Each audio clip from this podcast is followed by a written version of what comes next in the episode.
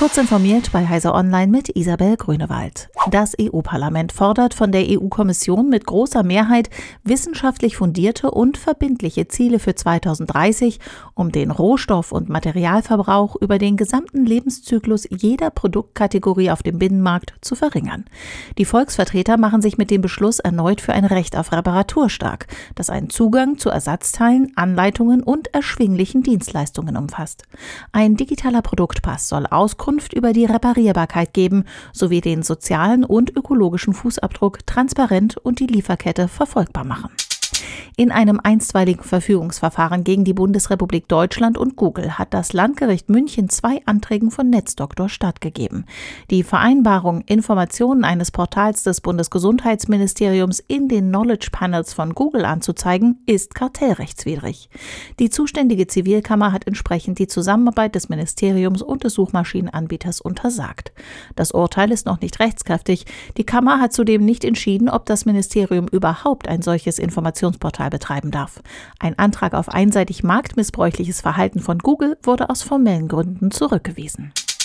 Das Kaufhaus Österreich wird schon wieder eingestellt. Das erst zum Cyber Monday online gebrachte staatliche Webverzeichnis sollte Verbraucher zu österreichischen Webshops leiten, damit sie weniger bei ausländischen Konzernen bestellen. Es folgte ein fulminanter Flop. Doch Digitalisierungsministerin Margarete Schramböck gibt nicht auf. Unter der Webadresse soll eine staatliche Bank Tutorien und Webinare für Unternehmer, die noch nicht online sind, anbieten. Der Unterhaltungskonzern Disney macht Blue Sky Studios, das Animationsstudio, das unter anderem für die Ice Age Filme verantwortlich zeichnete, dicht. Das Studio sei aufgrund der wirtschaftlichen Auswirkungen, die durch die Coronavirus-Pandemie verursacht wurden, nicht mehr zu halten, berichtet das US-Branchenmagazin Deadline. Demnach soll Blue Sky Studios im April geschlossen werden. 450 Mitarbeiter seien von der Schließung betroffen. Nach Angaben von Deadline wolle Disney versuchen, einen Teil der Mitarbeiter in seinen anderen Studios unterzubringen und dort offene Stellen mit ihn zu besetzen. Diese und weitere aktuelle Nachrichten finden Sie ausführlich auf heise.de. Werbung.